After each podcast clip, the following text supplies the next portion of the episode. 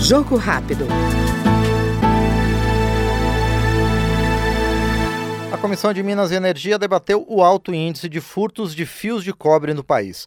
Para o presidente do colegiado, o deputado Rodrigo de Castro, do Republicanos da Bahia, essa modalidade de crime pune moradores e comerciantes que sofrem com interrupções no fornecimento de energia, sinais de trânsito comprometidos e redes de telefonia inoperantes, dentre outros impactos no cotidiano. Na verdade, nós assistimos, é uma indústria né, do, do crime no Brasil para um, um valor tão grande que é movimentado aí né, em diferentes estados e que causa tanto prejuízo aí, não só aos segmentos produtivos, mas de maneira muito especial à sociedade. Acho que a gente tem aí uma, uma agenda de trabalho, né, esses, esses é, projetos de leis que estão aqui na, na, na Câmara, uma maior interlocução também com o Ministério da Justiça.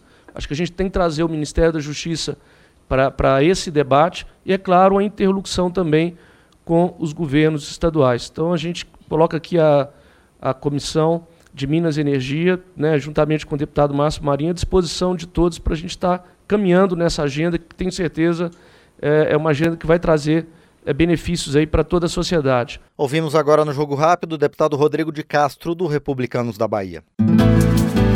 Jogo Rápido.